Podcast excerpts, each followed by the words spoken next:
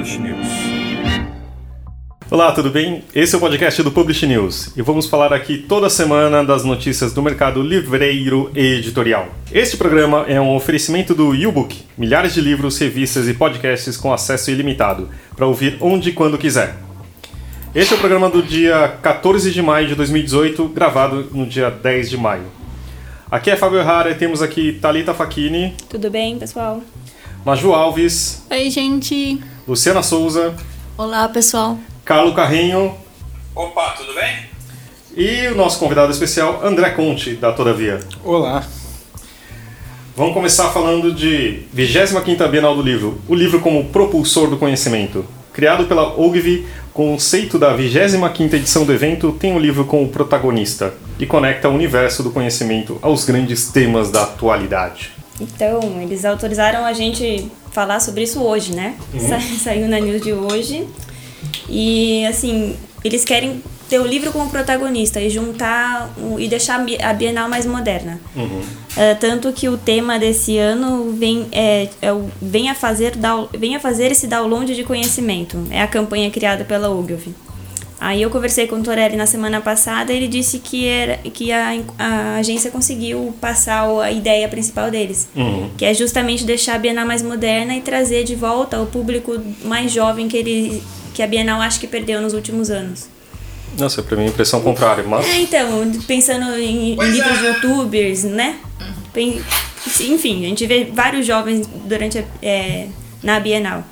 E aí o Torelli tava falando que essa é a intenção, deixar a Bienal mais moderna, mais criativa, sempre trazendo mais um público jovem pro evento. Ele comentou comigo na entrevista que uma vez uma pessoa falou assim que a, que a Bienal falava que, tipo, é um espaço de festa. Aí a pessoa falou assim, ah, eu entrei na Bienal, mas não vi festa nenhuma lá dentro. Aí ele falou assim, e é isso que a gente quer mudar. Eles estão, e por isso que a campanha desse ano tenta transmitir isso. André, Todavia estará nessa Bienal? Vamos sim. É, vai ser a primeira Bienal da editora. Eu também tenho essa impressão que você mencionou, que a Bienal é um evento cada vez mais jovem e, portanto, para uma editora literária que trabalha com livros mais adultos, sinto mais dificuldade. Mas a editora tem um catálogo híbrido, a gente tem quadrinhos, tem livros mais jovens, etc. Então a gente achou que era importante estar lá, marcar presença, ter um espacinho lá. Enfim, também com, com a situação atual, eu acho que feiras, bienais, encontros, saraus, tudo isso tende a se tornar cada vez mais importante para uma editora para divulgar seus livros, chegar nos leitores. O leitor hoje em dia cada vez mais quer estar com outros leitores, quer dividir essas experiências fora do livro, né, que é uma experiência individual. Sim. É isso aí. Entrando mais no, na parte da campanha mesmo, ah, não sei se vocês já viram as imagens, né? Traz pessoas com os livros e várias falas em cima, como se fosse mesmo fazendo, sei lá, um download de conhecimento. E aí ah, o Torelli também entrou na questão de dessa, dessas imagens se, eh, se humanizarem, sabe? Uma, imagens mais humanistas, trazendo pessoas de vários tipos, pesso- gente como a gente se conectando com o livro e usando o livro para aprender sobre diversos assuntos. Assim, como publicitária, eu achei a, a campanha muito bonita. Também Eu gostei. achei as peças muito bonitas, achei que ela dá uma impressão realmente dessa, dessa questão de você se ver na campanha. Eu lembro da, da última edição e quando eu vi da primeira vez aquela última me causou um estranhamento muito grande porque tinha aquele olho e aque- o olho saindo, era uma mão. Pô, Maju, mas faltou, não tem, faltou uma ruiva aqui, né? Faltou uma ruiva. Não, não Você se viu na campanha, mas não aqui. Enfim, eu também achei que a campanha ficou legal, mas assim, querendo ser um pouco crítico, acho que o livro ser o protagonista da Bienal tinha que ser sempre assim, né? Isso é principalmente a obrigação. E acho que tentar ser criativo e moderno também. Acho que a campanha ficou legal, mas eu não tô vendo nenhuma grande mudança. Eu acho que é, se, se mudou agora é porque antes estava ruim, quer dizer, tá fazendo a, a- a obrigação do que tem que fazer. Eu acho que um, um aspecto importante da Bienal que, que justifica a Bienal e que uma vez alguém me falou e que eu me convenci é que a Bienal serve para o mercado, para essa indústria mostrar seu tamanho também junto ao governo, é, junto a outros setores da sociedade. E nesse sentido, a campanha bem feita passa a ser importante. E eu espero que também tenha, tenha um dinheiro e condições de divulgar bastante, né? É sempre essa coisa um pouco, eu, sei lá, só a voz de fora aqui, que a gente concorre hoje com um universo novo, que é o das séries, o celular, enfim, todo, todo editor tem aí esse, esse embate com esse novo mundo para enfrentar. E aí sempre me parece que quando tentam juntar as coisas, põe alguém com um headphone, escreve download, põe uma, uma imagem meio da nuvem, assim como se isso fosse ligar os jovens. Eu acho que um jovem, verdadeiramente jovem, olha isso e acha que é uma coisa meio de terno, assim, uma criança de terno, sabe? Ou, um, ou uma coisa meio Serginho Gross, um cara mais velho tentando, fala garoto! Então sempre, sempre a comunicação oficial dessas coisas me lembra uma, a ideia que as pessoas mais velhas fazem dos jovens. Vamos fazer um download, acho que enfim, mas aí é meu problema com a publicidade em geral. É, e é não, mas André, eu concordo, mas eu acho que eu concordo, mas eu já vi coisas muito piores. Eu acho que Não, isso tá, tá, legal, agradando Não, a gregos e troianos. Vamos aproveitar, já que você levantou essa bola. Calou, conta um pouco dessa sua experiência grega que você teve semana passada. Bom, aí. primeiro, foi, é, foi engraçado. É a primeira vez que eu fui pra Grécia, eu consegui a proeza de ir pra Grécia e não ver nenhuma praia. É, então, pra, e porque basicamente eu fui para a Feira Internacional do Livro de, de Tessalônica. É, entendi na pele o significado da expressão para mim tudo é grego, porque você se sente analfabeto lá. Mas assim, é uma feira, é a feira mais importante da Grécia, mas é uma feira, não é muito grande. Uh, mas eles tentam se internacionalizar mais, acho que o convite partiu um pouquinho daí. Então foi uma experiência legal, basicamente para se relacionar mais com profissionais do mercado grego e com gente também dos Balcãs ali. Eu conheci um, eu conheci editor de quadrinho de Belgrado, na Sérvia, poetas croatas, etc. E uma das coisas que eu fiz foi mediar uma mesa uh, que queria falar um pouquinho da, da do desafio, digamos assim, da, de se trabalhar com literatura de línguas pequenas. E quando eu fui convidado, então a mesa tinha tinha dois croatas, né? Um editor que era o Ivan Sreshen, um, e também um poeta uh, que é o Marco Pogacar, que é um cara pô, muito legal. Eu quero tentar ler o trabalho dele, que ele como pessoa me impressionou. Aí tinha uma escritora grega que é a Kalia Papadaki, que ganhou o Prêmio Europeu de Literatura, junto com outros e uma tradutora grega que é a F. Giannopoulou. Eu tô conseguindo pronunciar bem que eu treinei bastante para mesa, né? Mas ah, e também, obviamente, e também uma uma escritora basca, o Shui Alberdi. E, e aí eu fui convidado, o argumento é que, pô, você que vem de uma língua grande, que é o português, vai ser legal você mediar essa mesa. E aquilo ficou na minha cabeça. Falei, pô, como? A gente só reclama que português é uma, é, não é uma língua grande. E eu abri a mesa com uma frase do Paulo Leminski que diz, abre aspas, é, em termos planetários, escrever em português ou ficar calado é mais ou menos a mesma coisa. E eu provoquei muito essa história de ser uma língua, o que é uma língua grande e o que é uma língua pequena. Mas é, então foi uma experiência legal. O que eu achei, o que eu aprendi nessa mesa foi uma fala do Ivan, que é esse editor. Ele é editor e autor também, é, croata de Zagreb. E ele falou uma coisa, é engraçado, porque quando você é de uma língua pequena, você escreve e todo mundo te conhece pessoalmente, assim. É, é, imagina, você mora na, na Croácia, você aparece na TV, então você, seu trabalho está muito misturado com a sua pessoa. E quando eu fui traduzido para o grego, que foi a primeira língua que ele foi traduzido, foi libertador, porque quando eu venho para Grécia, o que interessa é meu trabalho. Ninguém olha para o Ivan como o cara que sei lá o que, sei lá o que. Não, o Ivan é apenas o autor daquele livro e o, livro que é o trabalho. E ele falou dessa coisa da tradução em, como autor em outro idioma uh, ser libertadora nesse sentido, eu achei super interessante. Enfim, foi uma experiência legal. É, eu espero poder voltar para a Grécia agora e conhecer as praias também, não só a Feira do Livro. Mas enfim, foi muito legal. E eu acho que vou acabar sendo indo todo ano, assim. Eu queria uma relação muito boa lá. Vamos ver. Muito bom. Agora falando de, de Brasil. Lei Castilho segue para a sanção presidencial. Comissão de Constituição e Justiça, a CCJ, aprovou o parecer da deputada Maria do Rosário nesta quarta, dia 9. Então, já em dezembro, ela tinha recebido um relatório favorável na CCJ quando a Maria do Rosário tinha apresentado o projeto do. tinha apresentado o relatório dela dando esse parecer favorável. Uhum. Aí agora terminou essa primeira fase e a Lei Castilho agora segue para a sanção presidencial, que é a, parte final. Aí ontem eu conversei com o Castilho, né? O, jo, o José Castilho Marques Neto, que uhum. é o que meio que iniciou toda, toda essa história. E ele se disse muito feliz, né? Porque depois de, sei lá, começou, ele apresentou essa ideia para Fátima, para a deputada Fátima Bezerra em 2016. E só agora que passou todas por todas as partes do governo e, e seguiu para a sanção presidencial. Enfim, está muito feliz, né? E disse que conversou com várias pessoas e de norte a sul todo mundo também ficou muito feliz. Enfim, quem conhece a lei, eu acho que meio que aprova, né? Se sente necessário. Tá bombando no Facebook. E Thalita, uma coisa importante de dizer é que a lei, a, a, na verdade foi o Publish News, foi o Léo que começou a chamar a lei de Lei Castilho, porque das pessoas que participaram da lei, o Castilho é o mais próximo mesmo do mercado editorial. E porque a gente tem uma coisa meio de brincadeira e jocosa no Publish News, como a gente conhece ele. Mas vale lembrar que muita gente contribuiu uh, ah, para essa lei, etc. Não é só o Castilho, e nunca foi ele que propôs esse tipo de coisa. Eu estou avisando isso para evitar ações no Facebook que depois ficam fazendo, né? Então vamos ver, evitar um pouquinho.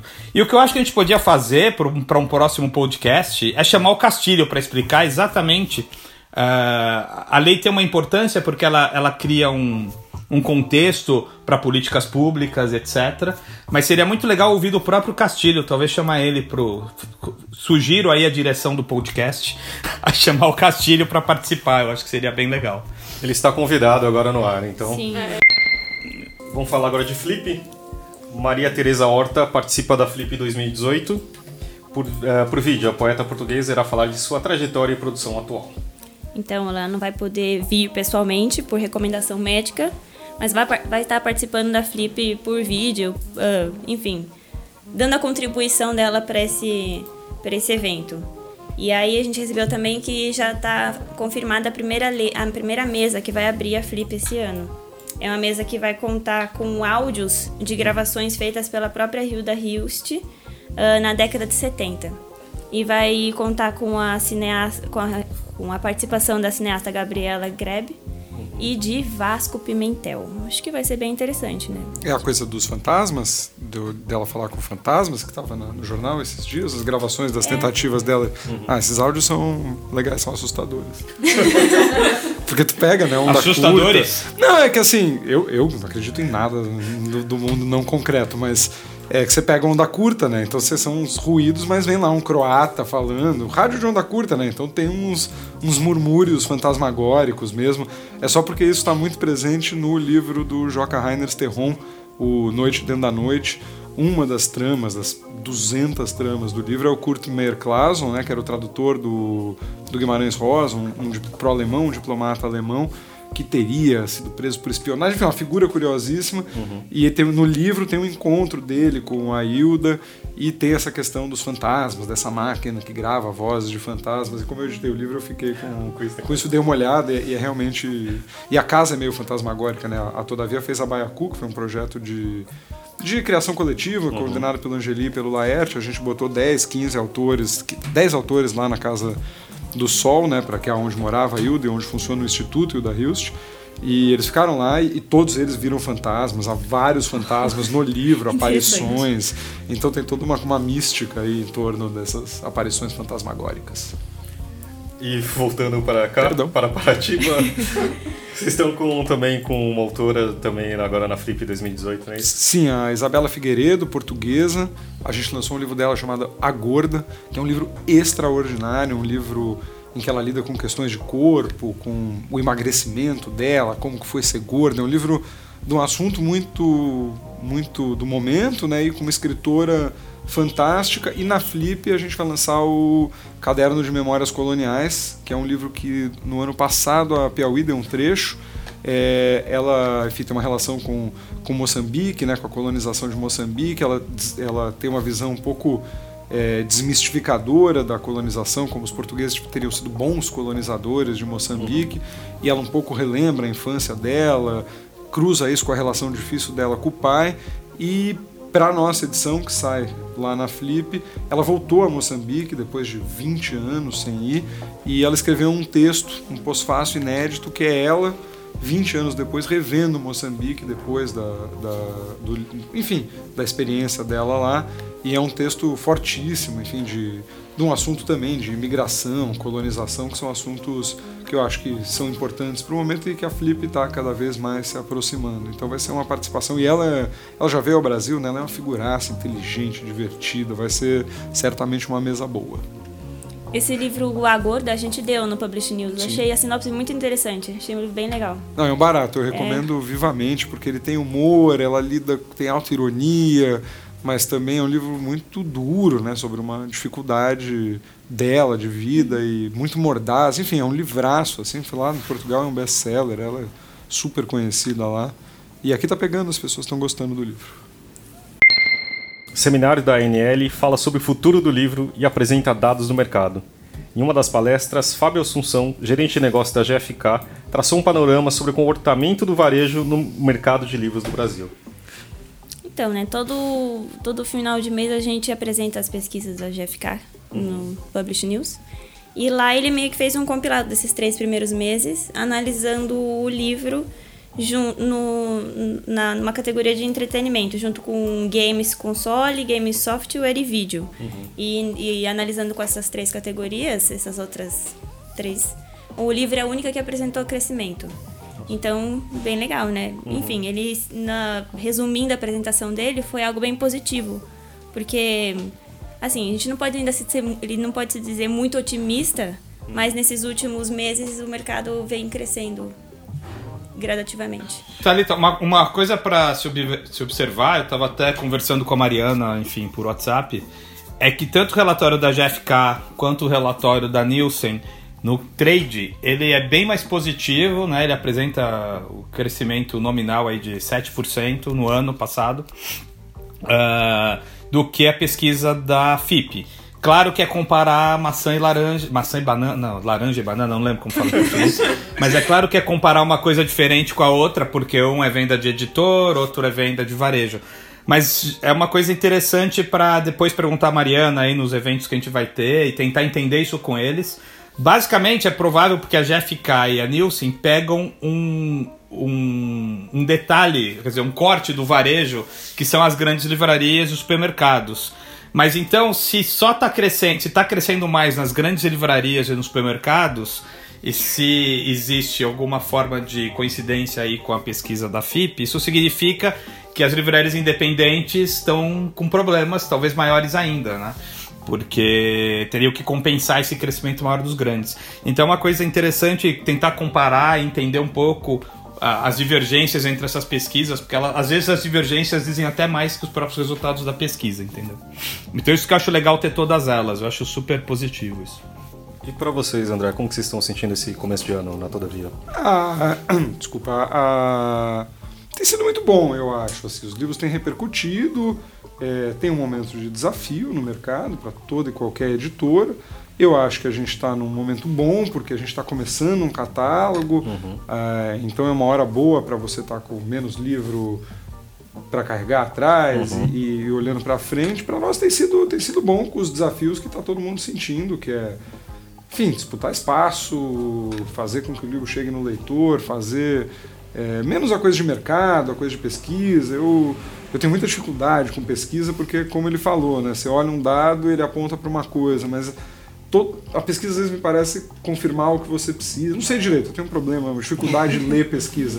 Mas eu acho que o nosso desafio é esse: é, é um mercado que cresceu enormemente, muito livro na praça, muita série do Netflix, muito WhatsApp, muito, e pouco tempo, né? As pessoas estão cada vez com menos e menos tempo. Então, eu acho que a, a, a briga aí das editoras é para capturar a atenção do leitor, para fazer coisas que interessem, que sejam relevantes, que caiam aí na, na discussão, que funcionem. Mas tem sido bom, tem sido, tem sido divertido. Uh, na apresentação do Fábio, ele também falou sobre o, os e-books e os audiolivros. Uhum. Que, assim, e-books nos últimos anos vem crescendo bastante, uhum. mas os, os audiobooks estão indo na contramão. Os audiolivros estão indo na contramão e não estão ainda não decolou. Foi algo que ele observou. Sim, mas, mas Thalita, esses audiolivros que ele pesquisou é venda de audiolivro, né? É. É, venda, venda de audiolivro tá caindo no mundo inteiro. A venda de do CD com audiolivro, ou até. eh, Principalmente do CD. É, o que está estourando no mundo é os modelos de assinatura, né? E que deve acontecer no Brasil. ah, Você tem uma e-book que até patrocina o nosso programa aqui, que, que tem crescido. Aqui, por exemplo, aqui na Suécia, audiolivro é 20% do faturamento das editoras já. É, então, mas é audiolivro, assinatura, um pouquinho de download, não é muito. Ah, e, e tá desabando essa venda de audiolivro, enfim. E como no Brasil a assinatura ainda é pequena, e eu acho que a GFK mede pouco, porque eles medem varejo, né? Então eles não estão pegando a e-book. É, é por isso que dá esse resultado, mas o formato em si, eu acho que tende a crescer no Brasil quando for a crescer cada vez mais no Brasil, como como tem crescido no resto do mundo. Não, e também ele- eles mencionam que o, o e-book também é muito pequeno, mas tem um crescimento de três dígitos ano a ano. Quer dizer, pequeno, mas também com viés de crescimento enorme. Né? Sim, sim. Então, mas é que, é que o áudio ainda tem essa coisa de como consumir o áudio, entendeu, Fábio? Tem o, a venda. É, é, e o que tá estourando é, é, o, é o modelo de assinatura. Agora indo para o universo dos livros, assume a editora Escrituras. O grupo editorial assinou acordo para aquisição dos selos editoriais pertencentes à editora Escrituras. Compra tem como objetivo diversificar o modelo de negócios do, da universo dos livros. Então, a editora anunciou essa semana, né, que, anunci... que adquiriu os selos editora... editoriais da editora Escrituras, que contém a Escrituras, Escritinha, a Girafa e Girafinha, que pertencentes à editora, né. Ah, e esse negócio envolve toda a transferência do estoque da Escrituras, que vai passar a ser comercializado pela Universo dos Livros. Ah, a gente conversou Nossa, com... se a girafa. Se a girafa era aquela girafa lá de trás do. Do. Cena Madureira. Cena Madureira. Ela mesma, girafa e girafinha. É. Uau! Pensei que tinha. Nem sabia que tava viva, mas legal. Então, o Luiz Matos, né, que é o sócio diretor da, da Universo dos Livros, ele falou que isso faz parte de uma aposta da editora para diversificar o modelo de negócio deles. E eles também querem apostar nessa. Eles acham que com essa compra de selos infantis e tudo mais, é mais fácil deles poderem se envolver nessas compras do governo e tudo mais. É, eles passam a ter um catálogo de mais de 2.500 títulos, né? Muitos É títulos. coisa A, ma- a matéria rendeu bastante. É, ela teve um alcance grande no Facebook, teve bastante comentários na matéria. E você tem é, opiniões muito polarizadas. Porque tem gente que adorou, tá tipo parabenizando o pessoal do universo dos livros. E tem gente que tá tipo, um é. Mas eles já deixaram outras séries de lado, pararam de publicar coisas que começaram, não faz trabalho completo. É, agora você vê que ele tem, tem- ele tem a intenção de continuar comprando selos e diz aqui que está em negociação e conversa com outras.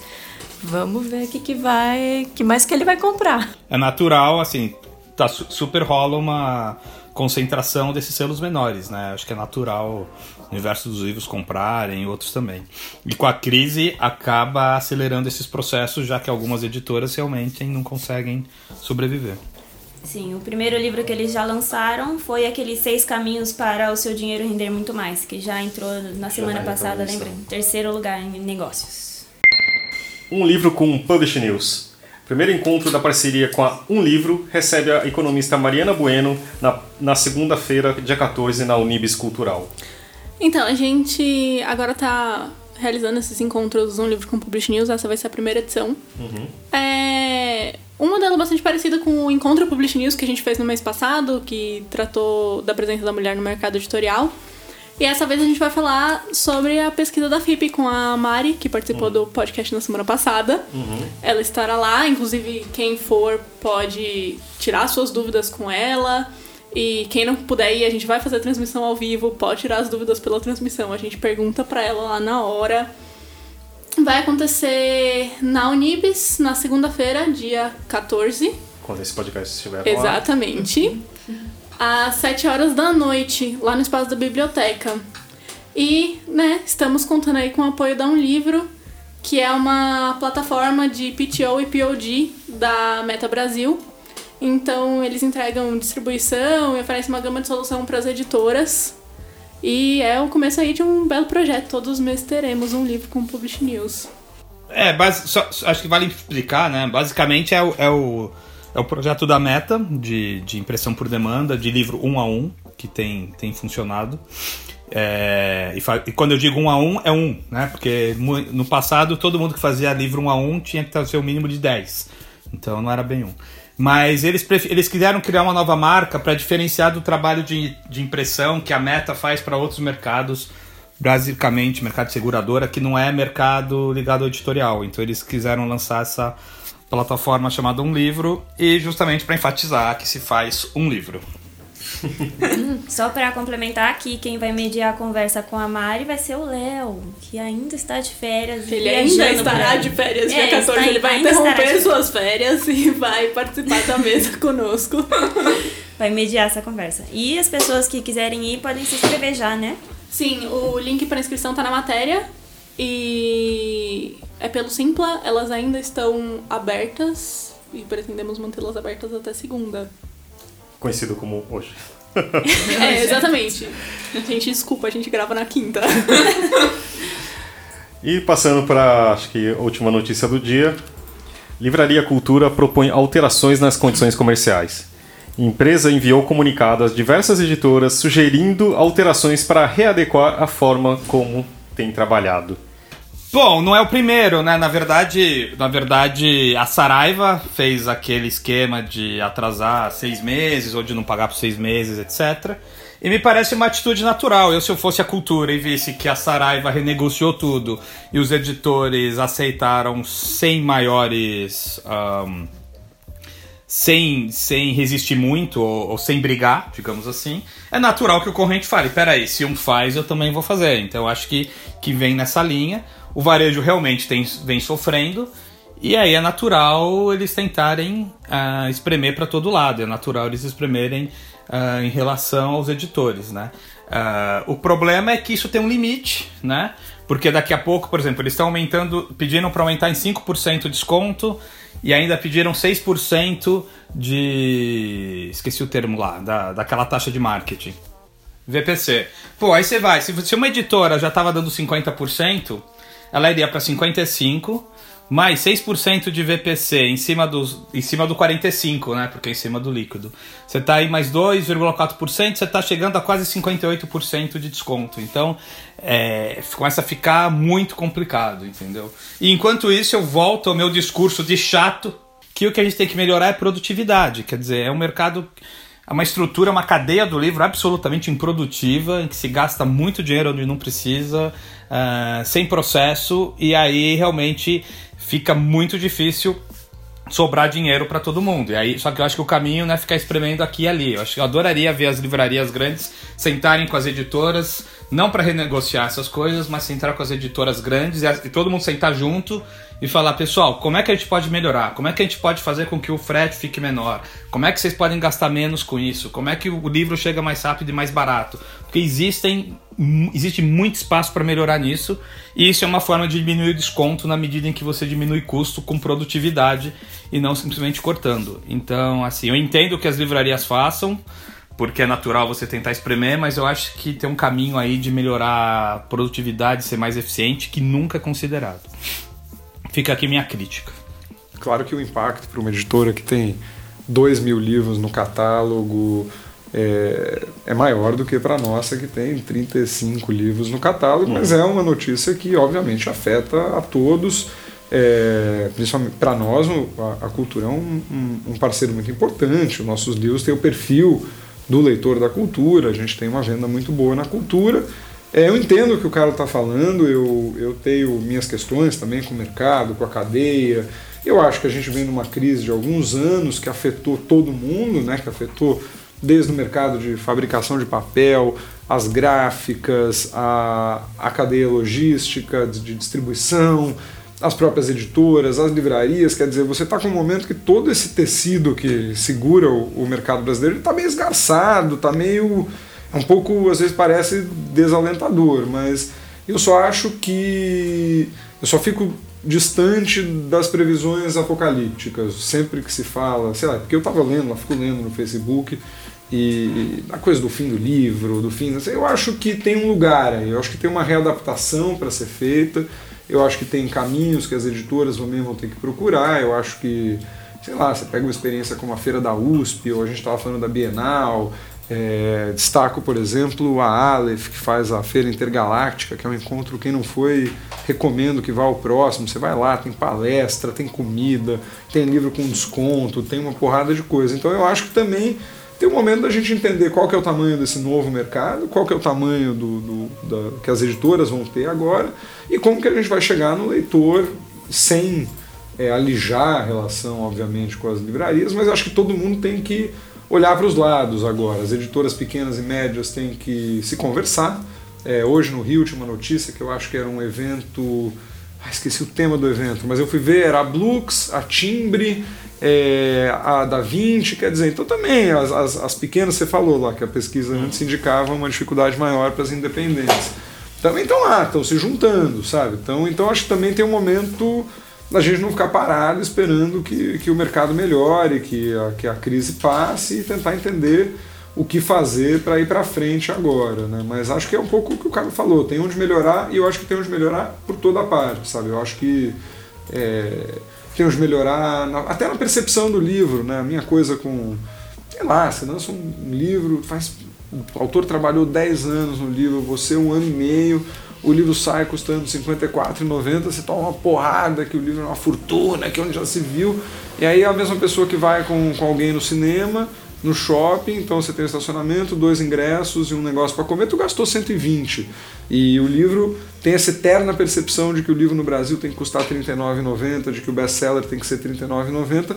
E eu acho que isso também causou um pouco a, a duração desse, dessa imobilidade de preço do livro, é, causou um pouco também o, esse, esse desgaste. Não estou falando que o livro tem que ser uma fortuna, eu acho que o livro tem que ser acessível, que as pessoas têm que ter acesso ao livro que elas querem ler e poderem comprar. Eu só acho que tem uma, uma percepção do valor do livro há alguns anos que uhum. ajudou um pouco a alimentar essa, essa situação que a gente se encontra agora, porque o leitor um pouco as livrarias têm que queimar a margem delas, para lançar o livro de 54 elas vão vender um pouco mais barato, aí tem a competição de preços entre elas, enfim, tem todo um ecossistema aí que está meio, meio, meio duro, assim, que a gente precisa achar caminhos e meios disso voltar a andar normalmente, mais azeitado, eu acho. Uh, queria voltar um pouco, mas já entrando nesse assunto.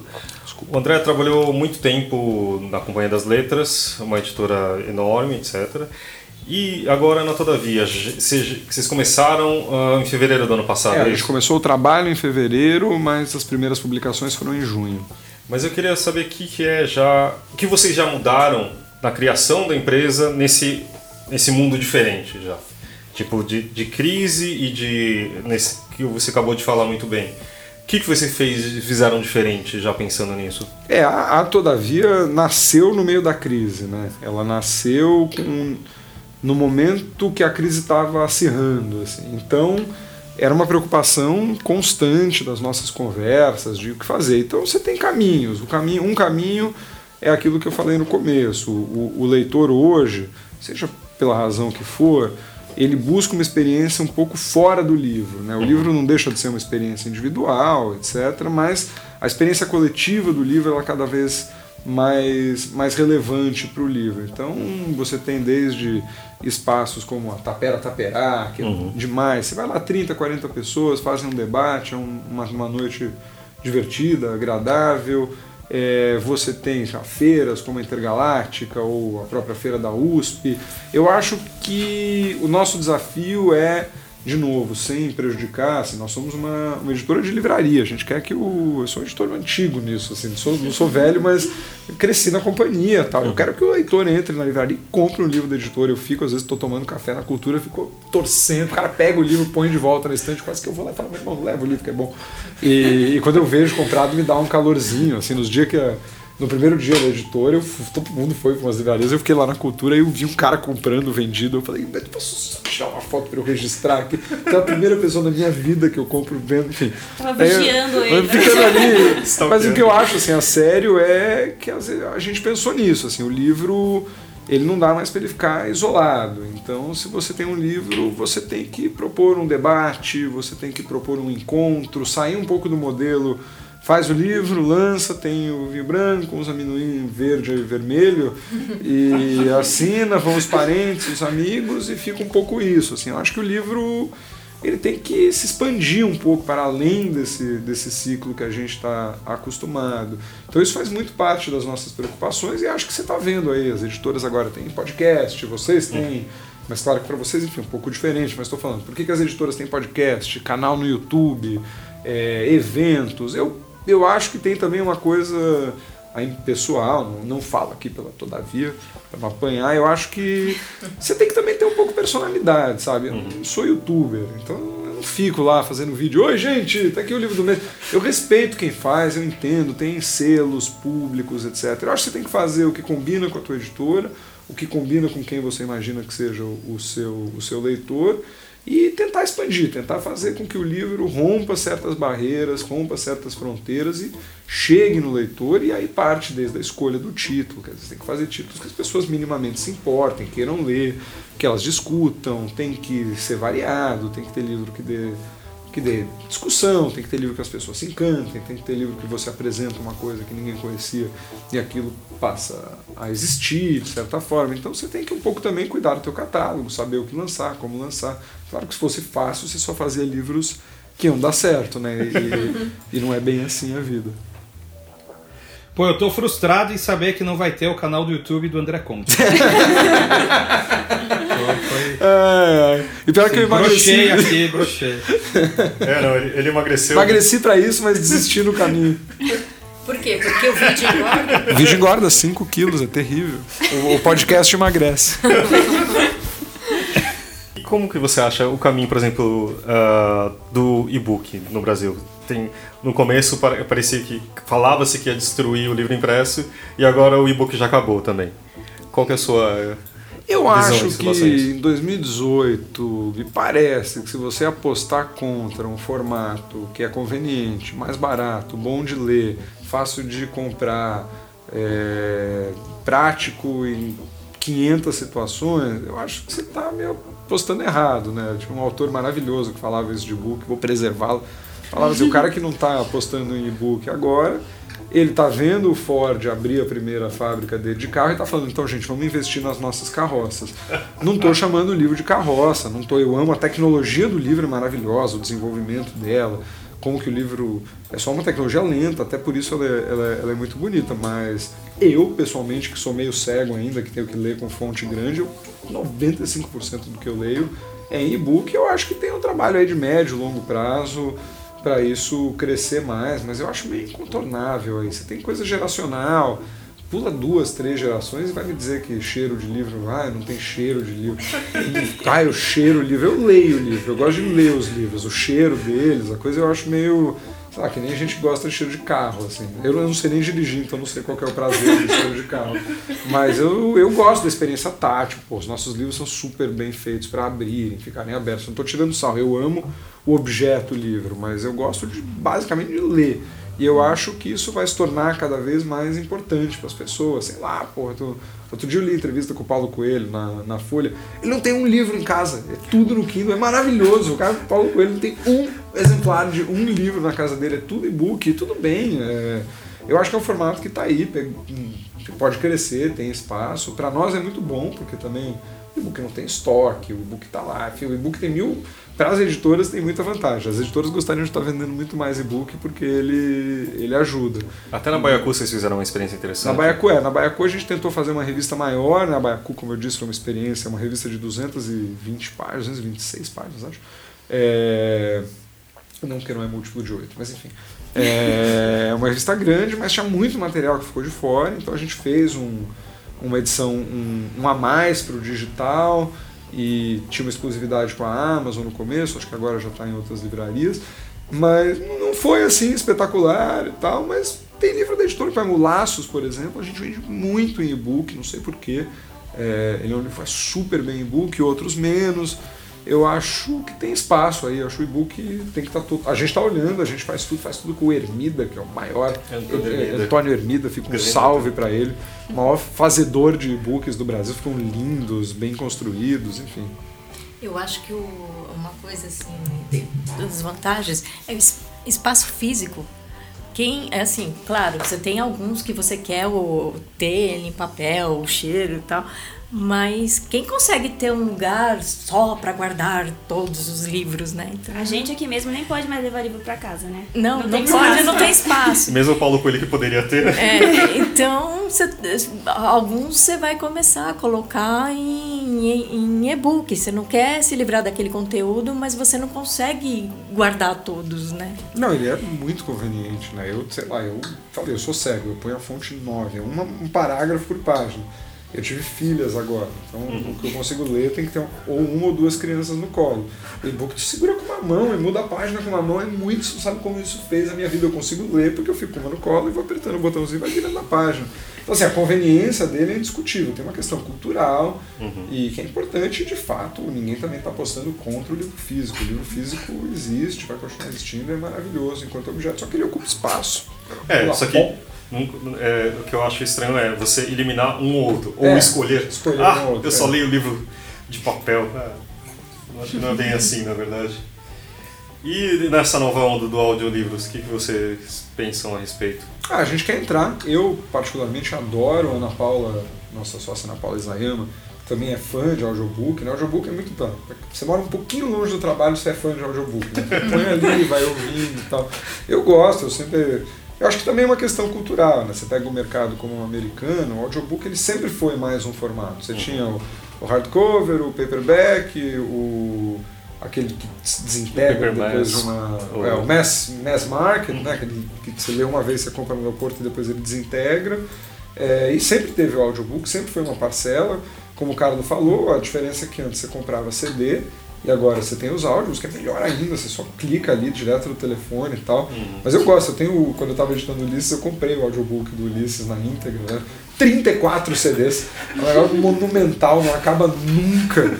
Mas é legal, tinha uns capítulos que eu tinha uma dificuldade de entender, assim, de ritmo, tinha discutir com o tradutor, eu punha lá o capítulo, ouvia o e-book e tal. Então, é, eu acho também. Não dá para postar contra. Aí é de novo espaço físico. Sim, mas a caixinha tá lá guardada. e conversamos com Marta Ramalhete, a gerente de produção do e-book, apoiadora desse episódio do podcast do Publish News. É, é a primeira parte de duas. Ela fala bastante de escolha de vozes, de narração e da importância disso dentro dos audiolivros. Vamos ouvir? Toca aí, Zé. Vamos conversar com Marta Ramalhete, gerente de produção do YouBook, apoiadora desse episódio do podcast do Publish News. A Marta, uh, ela faz um trabalho muito especial dentro do YouBook, que explica um pouco mais pra gente, que acho que você falaria até melhor do que eu. Bom, aqui no YouBook, uma das minhas funções né, dentro da produção é exatamente essa parte da escolha de vozes, né? Que é um trabalho que eu faço com muito prazer, é um trabalho delicado, né?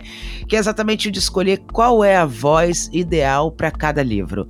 As editoras parceiras, claro, participam desse processo decisório. Muitas vezes também os autores, se forem autores nacionais, também opinam na voz que eles acreditam que seja mais adequada para o livro deles. Mas essa primeira seleção é capitaneada por mim, né? Os testes de voz voz e a escolha e apresentar algumas escolhas para a editora parceira de possibilidades de voz para cada livro. Normalmente os nossos livros são narrados por apenas uma voz, do começo ao fim, né? Como a gente brinca da dedicatória ao ponto final. E isso é mais um motivo pelo qual a voz tem que ser muito bem escolhida, né? A voz tem que imprimir toda a veracidade daquele livro, a voz tem que fazer com que a pessoa mergulhe na história. Uma coisa que eu digo sempre aqui nos processos de teste, principalmente para o pessoal que está começando, é que o bom narrador, na verdade, ele desaparece. Quem tem que aparecer é a história que está sendo contada. Então, mesmo que seja uma coisa de não ficção, um livro de não ficção, o que tem que aparecer é o conteúdo.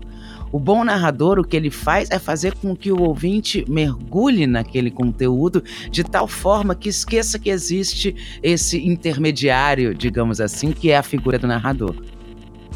Marta, deixa eu fazer um comparativo. Eu pensado, tinha pensado antes da gente conversar. Uh, eu venho do mundo da produção gráfica do livro, né? E eu pensei assim que a voz nesse caso do audiolivro me dá a impressão de ser o papel, a fonte escolhida o, aspecto físico, sabe? Que realmente, como você falou, ele tem que ser atraente também, mas o que importa realmente é o conteúdo. O que, que você acha dessa comparação? Não sei, talvez ele seja até mais do que isso. Talvez em parte sim. Por exemplo, o timbre pode ser comparado talvez à forma, né? Mas a interpretação ela é profundamente ligada ao conteúdo. Uma coisa é que que também é uma coisa curiosa, né, dessa área do audiolivro, é que, por exemplo, todas essas coisas gráficas, elas se perdem no áudio, né? Por exemplo, um título. Um título ele tem um tipo de letra maior, né? Às vezes é uma tipologia diferente. E de repente no áudio não tem nada disso, né? Então no áudio todas essas questões do espaço em branco da folha, da diferença de tipologia para o título, subtítulo, uma epígrafe que pode ter no início, qualquer coisa assim, tudo isso tem que ser dado na inflexão da voz nas pausas e na inflexão da voz, né? Nos silêncios e na inflexão da voz. Então você tem que dar ao ouvinte a noção de que aquilo é um título, é um subtítulo, é uma citação, sempre sem esses recursos gráficos, né? Só na inflexão da voz. Assim como, por exemplo, nos diálogos, os travessões que indicam quando acabou a fala de um e começou de outro. No audiolivro, esses travessões se perdem. Então, o narrador tem que, com a sua inflexão de voz, deixar claro para o ouvinte quem está falando num diálogo em um determinado momento. Entendi. E, com, e assim, para você chegar na voz perfeita, como que você resumiria esse, esse processo? Bom, você consegue escrever o texto e imagina já alguma coisa? Sim, claro, né? É engraçado que quando a gente começa a trabalhar com alguma coisa e vai avançando nesse, nesse conhecimento e tal, atualmente eu não consigo simplesmente ler um livro impunemente, como eu brinco, né? Sempre que eu pego um livro, mesmo que seja para lazer, eu já começo a imaginar uma voz. E é uma coisa que já é inevitável, né? Mesmo que eu não queira. Eu só quero me distrair com aquele livro, já começo, hum, isso aqui ia ficar legal numa voz, num estilo assim, num estilo assado. Esse aqui apresenta determinadas dificuldades. É natural, né? A gente cria alguns vícios até que depois não consegue se livrar. Mas o passo a passo dessa escolha o primeiro momento é mergulhar naquele livro, né? Ler, se possível, ler todo, se não todo, pelo menos três quartos, entender o formato daquele livro, né? Como é que são as subdivisões, a linguagem dele que história está sendo contada ali, né? Vamos dizer que seja um livro dedicado ao público infanto-juvenil, é um livro de aventura e a história é contada no, no próprio conteúdo pelo protagonista masculino que tem por volta de 18 anos e é contado em primeira pessoa. Eu estava lá, né? Eu fiz. Então, o que, que a gente tem que buscar ali? A gente tem que buscar alguém que tenha o timbre adequado a esse personagem, ou seja, que imprima mais ou menos essa faixa etária, né? Mas sendo um livro de aventura, com diálogos, com emoção, ele requer uma interpretação. Então, provavelmente, ele será feito com um ator, tem que ter uma pessoa com uma boa capacidade interpretativa. Ele tem diversos personagens, então tem que ser alguém que consiga, na inflexão de voz, deixar claro quem são esses personagens. Então, a gente chega mais ou menos ao perfil que a gente deseja. Ao segundo, o segundo passo, então, vai ser separar um trecho teste, como a gente chama. Todos os livros uhum. aqui que são produzidos pelo U-Book são testados individualmente. A gente não trabalha com sampler de voz. Eu não mostro, por exemplo, para uma editora parceira um exemplo de voz com outro livro. O que vocês acham desta hum. pessoa que narrou este outro livro conosco? Não. Cada livro é testado individualmente com mais de uma voz, para que a gente chegue a alguma, a, né, a quem é o melhor narrador para aquele livro. Então a gente separa um trecho teste. No início eu fazia testes maiores, com 5, 10 páginas. Depois, com o tempo, fomos percebendo na prática, até porque o, a produção de audiolivros, principalmente no volume que a gente faz no e-book, é uma coisa inédita né, no país. Então, tudo nós fomos criando um modus operandi, né? E, e vamos, claro, aprimorando sempre. E uma coisa que a gente notou é que não era necessário testes de 20 minutos de áudio, 10 minutos de áudio, algo como 5 minutos de áudio já é suficiente para que a editora parceira e o autor, se estiver participando do processo decisório, já tenham uma ideia, né, do de se aquela voz imprime ou não imprime, se aquela voz é ou não adequada àquele livro. Então a gente separa um trecho teste de duas ou três páginas, depende, claro, da quantidade de texto por página, mas algo que a gente já veja que vai dar, que agora a gente já sabe de olho assim, que vai dar mais ou menos uns cinco minutos de áudio. Esse trecho ele também uhum. tem que ser bem escolhido, porque ele não pode ser um prefácio, uma introdução, uma coisa que de repente possa ter um estilo diferente do restante do livro, né? Então ele tem que ser um trecho bastante característico do livro. Se o livro ele tem muitos diálogos, tem que ser um trecho com essas características, né? Alguma coisa que seja bem, né, que característico do, do, restante do livro. Então a gente separa umas duas ou três páginas e vamos testar. Vamos colocar em teste. São feitos, em médias, em média são feitos quatro testes para cada livro, uhum. mas pode chegar a muito mais, depende, né? Tem livros que apresentam dificuldades próprias, que a gente, né, demora mais para encontrar a voz adequada. E é sempre legal quando a gente consegue encontrar, né? Quando a gente é isso, né? Enfim, a então faz esses testes. Esses testes são analisados aqui pela nossa equipe, por mim, muitas vezes também com a participação de outros membros da equipe, porque é sempre interessante trocar, porque essa questão é bastante subjetiva até, né, de se uma voz está ou não hum. adequada, é qual é a melhor, porque não existe uma forma correta de narrar. Existem diferentes estilos, né? Um mesmo livro, ele pode ser narrado por uma atriz com uma carga dramática maior, ele pode ser narrado por uma locutora com uma carga dramática menor, né, com uma coisa um pouco mais branca, como a gente fala, com um pouco menos de interpretação, e nenhuma das duas está mais certa do que a outra. A questão é realmente a gente experimentar e ver o que, que a gente acha que soa melhor. Em última instância, é se colocar na posição do ouvinte, né? o que que tá mais uhum. agradável de ouvir? O que que dá vontade de continuar escutando, né? Então a gente pega algumas opções e apresenta para a editora que consideramos a melhor para que eles possam opinar também, se gostam, se não gostam, se a gente testa mais. Eu acho que nós já chegamos a fazer para um título uma vez mais de 13 testes, eu acho que foi o recorde. Mas em média são feitos, porque era, enfim, era um livro que a gente estava com especial dificuldade, até porque era parte de uma série acontece uma coisa um pouco uhum. curiosa com as séries, porque quando a série. É, a série de livros é narrada sempre do ponto de vista do mesmo personagem, ok. À medida que a gente escolhe uma voz para o primeiro livro, vai ser a mesma voz para todos os outros. Mas nesse caso, não, era uma série de livros e os, dois primeiros livros da série eram narrados em primeira pessoa por uma determinada personagem e depois mudava para outro personagem. Só que a própria equipe nossa já estava tão engajada com a história e com os personagens que a gente já tinha na nossa mente uma imagem de qual seria a voz daquele personagem. E isso tornou mais difícil até escolher, né? Ah, não, a gente ouviu, não, não é isso ainda, não é esse ainda. Então fomos até encontrar o que nós, e claro, a editora parceira, que tem que estar de acordo, consideramos a melhor escolha. E aí, uma vez feita essa escolha, a gente, claro, comunica ao, ao, narrador, o narrador lê o livro completo antes de iniciar também, para que ele tenha uma boa visão de qual é daquela história, onde é que vai dar esses personagens, ou se seja não ficção, que teoria está sendo apresentada ali, né? Eu sempre digo que a não ficção, uma das palavras-chave é credibilidade, né? Porque quando a pessoa está lendo um livro de negócios, de autoajuda, algo assim, narrando um livro deste, você tem que tornar aquilo muito crível, né? Quem está escutando tem que esquecer que não é o autor que está falando, né? Que é um narrador. Aquele uhum. narrador, naquele momento, ele incorpora o autor, ele incorpora as ideias do autor como suas e as defende como se fosse o autor. E temos também alguns livros que são narrados pelos próprios autores, né? Mais vendidos! Talita, vamos falar dos mais vendidos dessa semana. Vamos. Acho que nem tem muita novidade, né? Acho que dá para as pessoas. Ok, que a gente tá. O podcast sai na segunda-feira, mas enfim. Não teve muita novidade se for ver a, o ranking geral da lista dos mais vendidos essa, essa semana. Em primeiro lugar, tem as aventuras da Neto, Netoland com Lucas Neto. Vendeu 14.992 exemplares. Pouca coisa, né? Uhum. e em segundo lugar ficou com a Sutil Arte de Ligar o Fodas, e o terceiro com o Milagre do Amanhã.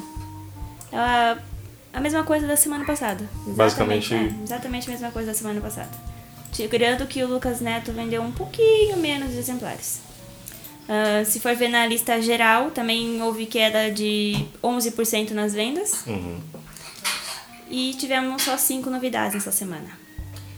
São, em não ficção tem as 50 coisas sobre a minha mãe, da Sextante. Sim. É, lembrando, né, obviamente, É, o Dia das Mães tá chegando. é, no Infanto Juvenil, Diário de uma Garota Nada Popular, da editora Verus. E em negócios temos três novidades aí.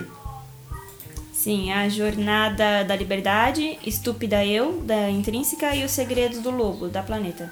É, destaque para a Jornada da Liberdade, da Gente, escrito pelo Fagner Borges. Vendeu 2.800 2.989 exemplares e já chegou no segundo lugar da lista de negócios.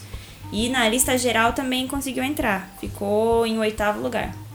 Para estreia, né? Nossa, ficou. É uma boa estreia. Uhum. É isso aí. Acho que por hoje é só. Quero agradecer muito ao André Conte por Muito obrigado nos pelo convite.